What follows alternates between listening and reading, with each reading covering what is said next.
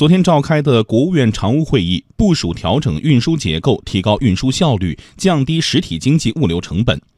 会议确定的措施包括优化交通运输结构，更好发挥铁路在大宗物资运输、长距离运输中的骨干作用；加快发展多式联运，推进城市生产生活物资公铁联运；发展铁路集装箱运输，推进海铁联运、铁水联运；推动船车班列、港口场站、货物等信息开放共享，着力解决乱收费、乱罚款等问题，取缔不合理收费，纠正偏高高收。费降低物流费用等。要闻快评：提高运输效率，降低实体经济物流成本，对提升实体经济竞争力意义重大。北京交通大学经济管理学院教授赵坚。